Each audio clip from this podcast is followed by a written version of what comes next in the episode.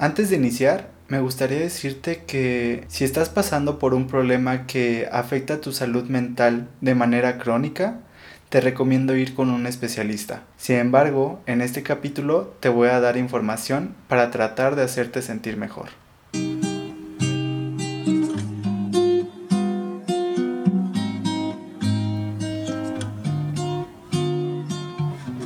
Bienvenido, bienvenida al Parlamento de Quinto. Soy Alan Quinto y simplemente en este podcast me gustaría ayudarte a sentir mejor. ¿Cómo? Tú me lo dirás. Al final de algunos episodios te daré desafíos, ya sea para hacer o para sentirte mejor. Me gustaría manejar esto como una cita. ¿Me acompañas?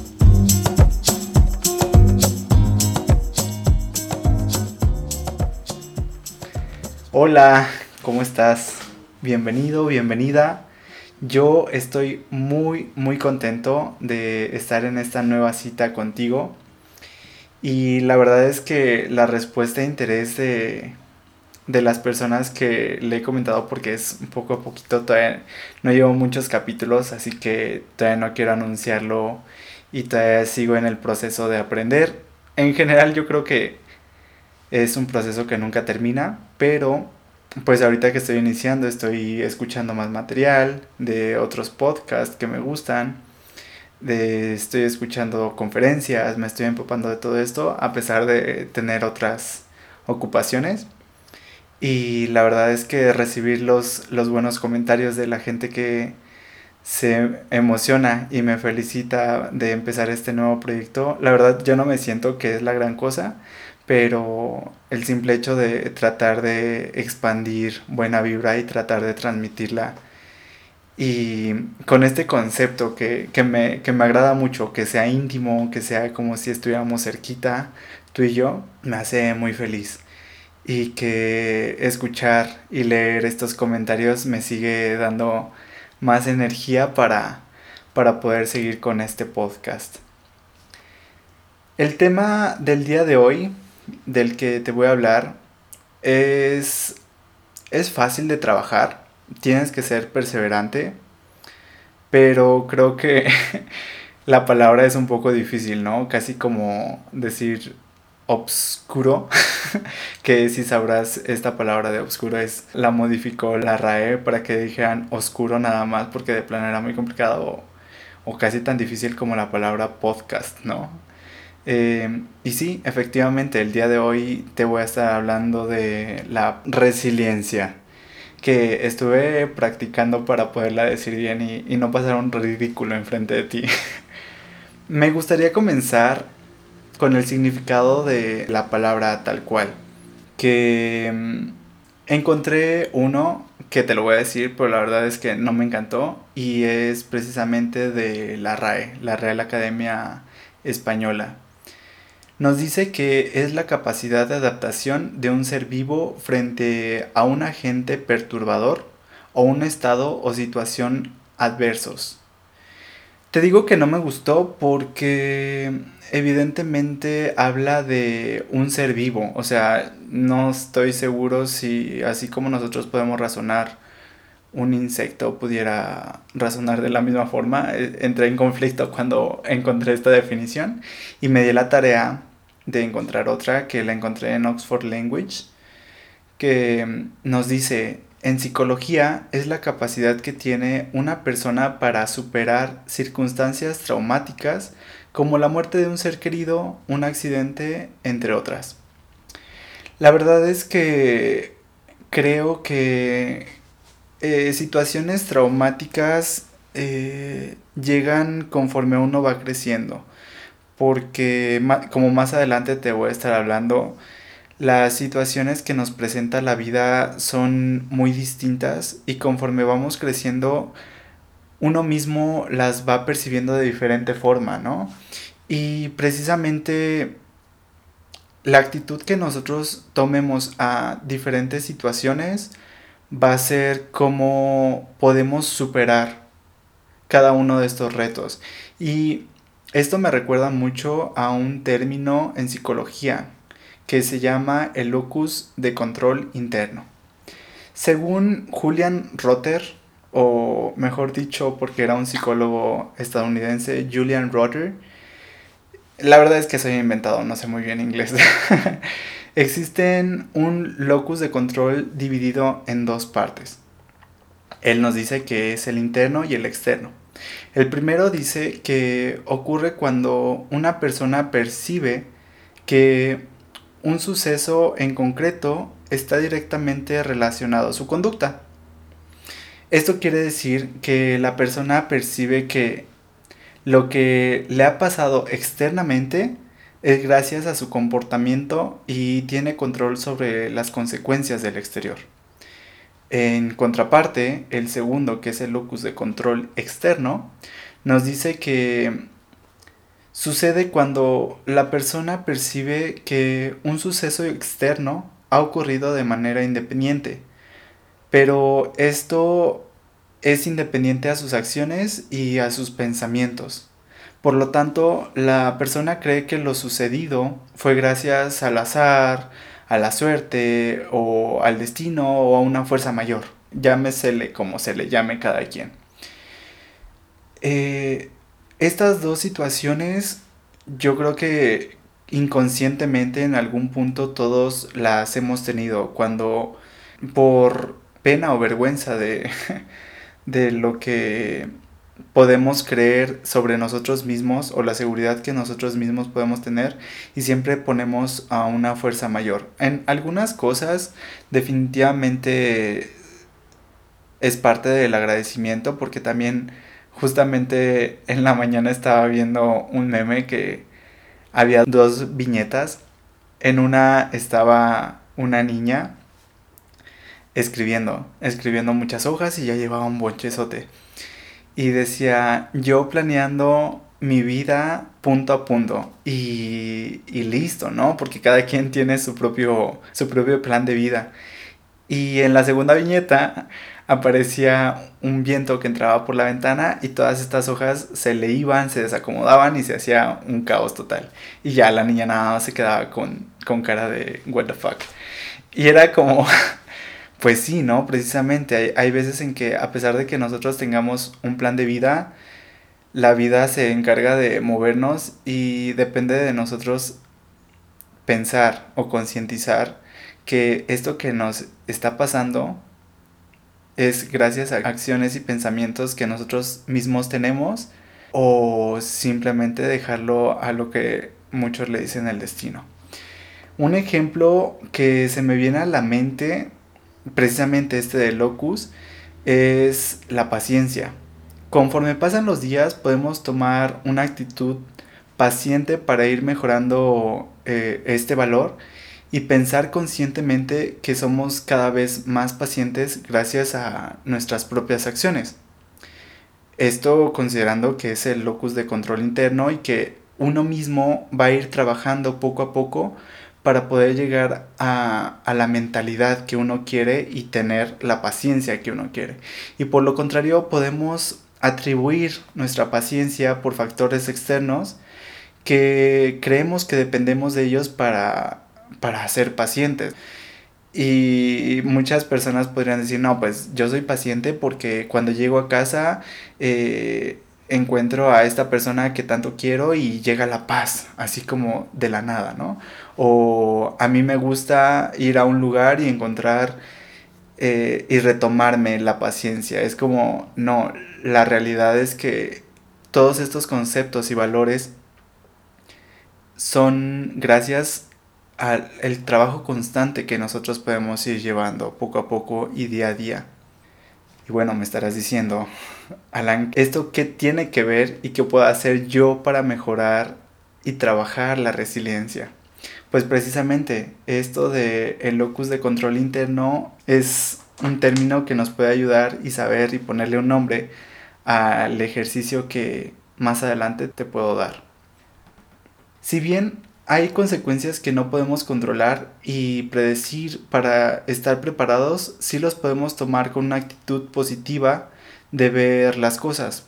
Como te decía de el meme de la niña esta, obviamente ah, como en las películas dices, órale, ya acabo ahí, pero te pones a pensar como qué es lo que viene. Ya depende de ti pensar que si tú eras la niña y llega la vida con este viento y desmorona estas, estas hojas, ¿cómo lo tomas? Si te pones a recogerla y el suelo estaba mojado y te empiezas a frustrar, te empiezas a desesperar o simplemente dices, bueno, ya lo puedo volver a organizar, tomo unas cuantas ideas y sigo, ¿no? O sea, sin preocupaciones o tratar de preocuparme lo menos posible. Pero lo que sí me gustaría recalcar es que no siempre podemos tener una actitud positiva de ver las cosas y precisamente esto de ver las cosas de forma positiva no quiere decir que no seamos realistas. Ver las cosas en un escenario neutro nos presta la posibilidad de, de poder ver las cosas en varios caminos y tomar la mejor decisión o tomar la decisión que en ese momento nos hacía sentir bien. Algo que, que te podría decir es que debemos de aprender del pasado y de experimentar lo que anteriormente nos ha funcionado. Es verdad que conforme vamos creciendo, lo que te decía de, de ver los obstáculos y la gravedad de cada uno de estos obstáculos que se nos han presentado a lo largo de la vida, de la historia de cada quien, es que cada vez nuestras herramientas van incrementando y sin querer queriendo, cada uno va adquiriendo lo que se necesita y está en nuestro deber pasar a lo consciente y poder tomar manos en el asunto y tomar al toro por los cuernos. Un, un ejemplo que me gustaría decirte es de la resiliencia que teníamos inconscientemente cuando éramos pequeños. A pesar de ser una actitud en la que se debe de trabajar la resiliencia todos los días para fortalecerse a uno mismo, en un momento la tomamos y nos dimos cuenta que sí se puede. Inconscientemente lo estábamos haciendo. Claro, hablando de distintos tipos de gravedad que tuvo en su momento, lo, lo que te mencionaba anteriormente. Recuerda cuando eras pequeño o pequeña y creías que aquella cosa que te afectó y que te enfadaste y que te desilusionaste y te frustraste y creíste que no la ibas a poder superar. La verdad es que pasó y seguiste con, con lo tuyo. Luego, cuando eras joven, pasó lo mismo, aunque la circunstancia en realidad era más grave. Y ahora que has pasado por otras situaciones aún más complicadas, sé que las puedes lograr, las vas a pasar porque Así como se agravan los problemas, también nuestras herramientas se vuelven más fuertes, como lo que te decía. Inconscientemente son cosas que era ponerle el nombre para poder retomarlo y ver qué es lo que nosotros tenemos en nuestras manos para poder cambiar de actitud. Es verdad que no siempre se puede estar de buenas y estar tomando el mejor camino porque algunas veces se siente bien hacer el mal, entre comillas. Y digo entre comillas porque cada quien puede sopesar o creer que es bueno y que es malo. Pero creo que lo único que debes de considerar para pensar que algo que te hace bien o que te hace sentir bien y que es malo es cuando ya le haces daño a terceras personas. Abriendo el, el, tema a cualquiera de tus gustos, a cualquiera de las cosas que a ti te gusten hacer, mientras no estés afectando a alguien más y te hace sentir bien, es ahí donde puedes apoyarte y tomar este apoyo que, que te beneficia a ti. Y justamente esto nos puede ayudar a llevarlo mejor haciendo las cosas que nos pueden hacer sentir mejor. Bueno, y en resumen, y para poder darte algunos tips que te pudieran ayudar a sentir mejor, son algunos que me gustaría compartirte. En primer punto, podríamos dejar de lado el sufrimiento estar dispuestos a aceptar lo que nos tocó y ver el camino para seguir de la mejor manera, lo que te decía, pues tratar de, de tomarlo de la mejor forma y que al final de cuentas muchas cosas que no normalizamos y que no queremos exteriorizar, creemos que está mal. Y la verdad es que si te hace sentir bien cualquiera de las cosas que se pudieran pensar que no están bien vistas y son necesarias, adelante. En segundo punto es recordar el plan que tenías, aquello a lo que querías llegar si no hubiera pasado este tope. Considera algo en lo que te puedas inspirar. Em, tener este, este punto es importante para retomar el hilo de, la vida, de, de, los planes de vida, lo que te decía, recoger estas, estas hojas que al final de cuentas no se cayeron y que no les pasó nada, puntos clave, a dónde querías ir, algo que, que te recuerde que, que te hace sentir vivo o viva. En tercero, es aterrizar todos tus sentimientos y observa lo que vives ahora. Deja en el pasado lo que pasó y no estuvo en tus manos. Que no hay riesgo más grande del que pasó, del que te hace sentir mal ahora. Y considera algo gratificante los recursos con los que tienes ahora. Vivir en el pasado es algo muy, muy cansado. Dicen que recordar es volver a vivir, ¿no? Y aplica para tanto lo bueno como lo malo, pero en cualquiera de los casos simplemente son recuerdos. Ahora nos toca vivir y seguir adelante. El siguiente punto es exteriorizar tus preocupaciones o tu sentir. Está bien no sentirse bien siempre. Si los mencionas en voz alta, te puedes dar cuenta de las muchas opciones que tienes para seguir de la mejor forma. Intenta rodearte de personas que te aporten algo positivo y te motiven. Eso creo que muchas veces no, nos cerramos cuando pues es que no, no estás en un estado mental que quieres socializar, quieres hacer muchas cosas, pero la verdad es que rodearte de personas, en este caso precisamente hacer este podcast escuchar la voz de alguien más que no sea la voz interna, esta voz que, que te impide seguir, es algo que es necesario para, para poder seguir adelante. Y por último, el último tip es intentar ser flexible, aprender que la vida no es como uno quiere y aceptar que las cosas son así porque la vida es así y punto. Lo importante es concientizarnos de cómo vamos a tomar esto que nos está pasando. Seguramente si has escuchado el término de resiliencia en otros lados, hacen mucho la referencia de compararnos con un material que puede estar tan rígido que cuando le pasa algo simplemente se rompe y otro material que es más flexible y le pasa algo se puede llegar a doblar, se puede llegar a deformar y siempre regresar a su forma original. Pero la verdad es que este tipo de comparaciones a mí no me gustan porque al final de cuentas somos personas y es la idea, tratar de flexibilizarnos a uno mismo, tratar de estar abierto a opciones y poder no regresar a lo que éramos porque va a ser imposible, ¿no? Pero superarlo y tratar de ver hacia adelante, siempre aprendiendo del pasado, con lo que te había comentado de cuando éramos pequeños y conforme íbamos creciendo, simplemente retroceder para observar, aprender, tomar lo mejor y seguir adelante. Y bueno, como te lo había dicho al inicio de, del capítulo y como no sé si reto, pero yo creo que más bien va a ser un ejercicio de la semana para poder fortalecer nuestra resiliencia. Es el siguiente. Retoma esa actividad que te hace sentir muy bien y que sabes que eres bueno.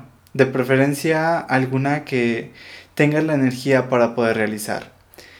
Si simplemente estás escuchando este podcast por información y aún no te ha sucedido algo tan grave, puede ser algo, un ejercicio como leer, escribir, dibujar o algo que te viniera a la mente desde que escuchaste el, el reto.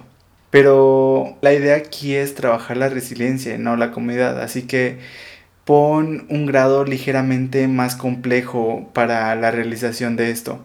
La idea es precisamente concientizar el poder afrontar un reto de la mejor forma y con la mejor actitud. Esto te va a ayudar a poderte distraer un poco y a la vez poderte poner un reto y que al final de cuentas es un ejercicio que se puede hacer a menor escala comparado con algún tipo de suceso que pudieras estar viviendo o que, alguno, que alguna persona que conozcas pudiera estar teniendo. Si estás escuchando este podcast y crees que alguien necesita trabajar su resiliencia, te invito a que le compartas este capítulo y simplemente haya alguien más en estas citas que me encanta hacer. Confío en que podrás con, con el reto que se te presente. Confío en ti y te mando un fuerte abrazo. Hasta la próxima. Nos seguimos escuchando. Si te ha gustado nuestra cita, te invito a suscribirte en Spotify, iTunes Podcast, Google Podcast o donde quiera que me estés oyendo. También me encantaría escucharte y leerte. Me puedes encontrar en Instagram como el Parlamento de Quinto. Hasta la próxima.